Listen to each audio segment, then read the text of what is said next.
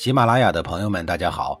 告诉大家一个好消息，除了音频以外，我最近开始以视频的方式为大家讲历史，内容也不再局限于中国古代史，而是涵盖人文、社会、西方历史等等，还包括对一些经典童话人物、历史人物进行全新解读。欢迎大家在微信视频号里搜索“志明侃历史”，同志的志，光明的明，调侃的侃，历史故事的历史，我在视频里等你。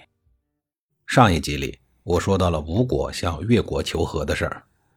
勾践见当时还很难一口吃下吴国的全部疆域，又考虑到吴国也已经元气大伤了，于是就同意了议和。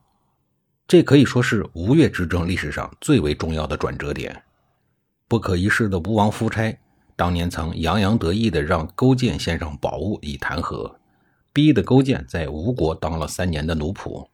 而如今，他却反要送厚币去向勾践求和，如此的巨变，当然都要归功于太宰伯嚭。如果不是他的贪贿、纵敌和谗贤，又怎么会出现这个局面呢？夫差向勾践请和以后，吴国因为连年的战争，生产力遭到了极大的破坏，国内十分空虚，短时间内没有办法对越国发起反击。要知道。在过去的这十多年时间里，夫差修水利、修城池、通沟渠、忙争霸，劳民伤财，穷兵黩武。反观越国，卧薪尝胆，努力生产，练士卒，重生产，发展民生，秣马利兵。攻守之间的转换，强弱之势就在此转化了。黄池会盟时，吴国虽然很强大，但也只是外强中干，不堪一击。屋漏偏遭连夜雨。就在黄池会盟后的第四年，也就是公元前四七八年，吴国又闹起了饥荒，大荒存饥，事无赤米，饥民遍地。这个时候，勾践开始召集重臣商议再次吞并吴国的事情。文种、范蠡都认为现在是攻打吴国的好时机，于是勾践动员了全部的力量，准备大举的伐吴。越军的进展十分的顺利，不久就到了菉泽。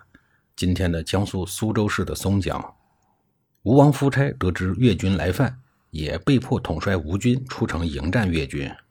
吴越两军隔江对峙，越军以两支部队分别在菉泽水上上行五里和下行五里排兵布阵。在半夜的时候，勾践下令这两支部队佯装进攻吴军。夫差以为越军两路都将进攻。就连忙把吴军分成两部，分别去抵抗越军的进攻。勾践见夫差中计了，就命令越军的主力偃旗息鼓，从正面悄悄地渡江，直接穿插吴军的大本营。吴军的左右两路发现自己的中军遇到了危机，立刻想往中军靠拢支援，但是却被越军的两支佯攻部队给挡住了，没法会合。吴军就这样被各个击破了，全线崩溃。越军完全占据了主动，占据主动的越军继续追击溃逃的吴军，对吴军进行了歼灭性的打击。吴军三战三败，夫差仅带着少量的部队逃到了姑苏城中。菉泽一战让吴国遭受到了前所未有的沉重打击，吴国的主力精锐基本上全军覆没了。在此之后的吴国已经无力与越国抗争了。越国凭借利泽之战建立起来的巨大优势，扫平吴国、灭吴称霸只是一个时间的问题。在利泽之战后的第三年，也就是公元前四七五年，勾践再次举兵伐吴，越军一路连胜，势如破竹，很快就攻到了姑苏城下。姑苏城毕竟是吴国的首都。夫差凭借姑苏城的高大城墙坚守不出，勾践一时间也难以攻克，于是就改为围困。勾践指挥越军把姑苏城牢牢地包围了起来，断绝了吴军的粮道，想要饿死吴军。夫差不甘心呐，一边派兵日日的挑衅，然而越军并不搭理他们；一边派人去晋国求救，但是晋国鞭长莫及，力不从心。吴国自此陷入了绝境。姑苏城坚持了差不多三年，实在是难以为继。勾践把握了战机，对姑苏城发动了总攻。姑苏城的守军一触即溃，越军很快就占领了姑苏城。夫差在城破的时候逃到了城郊的姑苏台，随后被赶来的越军给包围了。夫差向勾践求情，希望能够投降议和。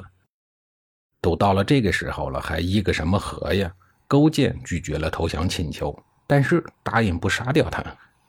夫差不愿意忍辱偷生，于是自杀身亡了。因为羞于在阴间见到伍子胥，夫差用白布蒙住了双眼以后，才举剑自杀的。曾经强盛一时的吴国，很不幸的在公元前四七三年被越国灭亡了。从越国反攻吴国，直至吴国灭亡，前后历时十二年。勾践经过二十多年的努力，最终和楚国、齐国、晋国一起成为四分天下的大国。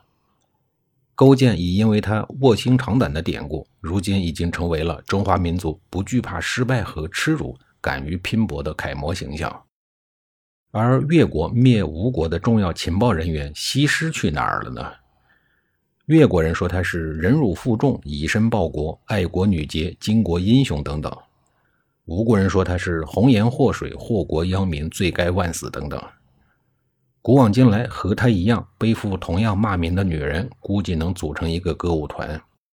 妲己、褒姒、貂蝉、杨玉环、赵飞燕，这些所谓的红颜祸水，所处的朝代不一样，祸害的国家不一样，但是他们最终的结局几乎是一模一样，全都是特别的惨。太湖之畔，在灭吴国的庆功宴上，越王勾践大肆的犒劳功臣。但是范蠡的座位上却始终空无一人。范蠡走了，走之前他给文种留下了一封信：“飞鸟尽，良弓藏；狡兔死，走狗烹。越王为人长颈鸟喙，可与其共患难，不可与其共乐。子何不去？”这就是“鸟尽弓藏”这句著名成语的来源。范蠡早就看透了身边这个君主。勾践在经历了那么多的折磨以后。早已经不是当初的那个勾践了。在勾践看来，那些看见过我受屈辱的人，通通都得死。读完信的文种不以为然，他在越国已经高居为丞相，作为功臣，荣华富贵唾手可得，苦熬了这么多年，怎么能轻易的放弃呢？然而，最终文种还是被听信谗言的越王勾践赐了一把宝剑，这是一把让他自杀的宝剑。很多年以后，齐国请了一个白手起家、仗义疏财的人当丞相。别看这个叫蚩夷子皮的人，虽然已经年近古稀了，但却依然是鹤发童颜、神采奕奕，把齐国治理的是井井有条。齐国国君眼看他辅佐的很给力，称霸有望，正高兴呢，却收到了一封辞职信。大概的意思是说，老婆想周游列国，自己呢也已经年老了。想利用自己最后的时光满足老婆度蜜月的心，齐国君主无奈也只能放行了。赤夷子皮带着心爱的老伴儿搬到了宋国，在陶邑定居了下来。他喜欢黄老之道，用既然之术，也就是根据时节、气候、民情、风俗、人弃我取、人取我予，顺其自然，待机而动来治理家产。没过多少年，他就因为经商成为了巨富。由于此人善于经商又仗义疏财，当地的人都亲切地称他为陶朱公。下一集里，我继续给您讲述这个化名为陶朱公的人。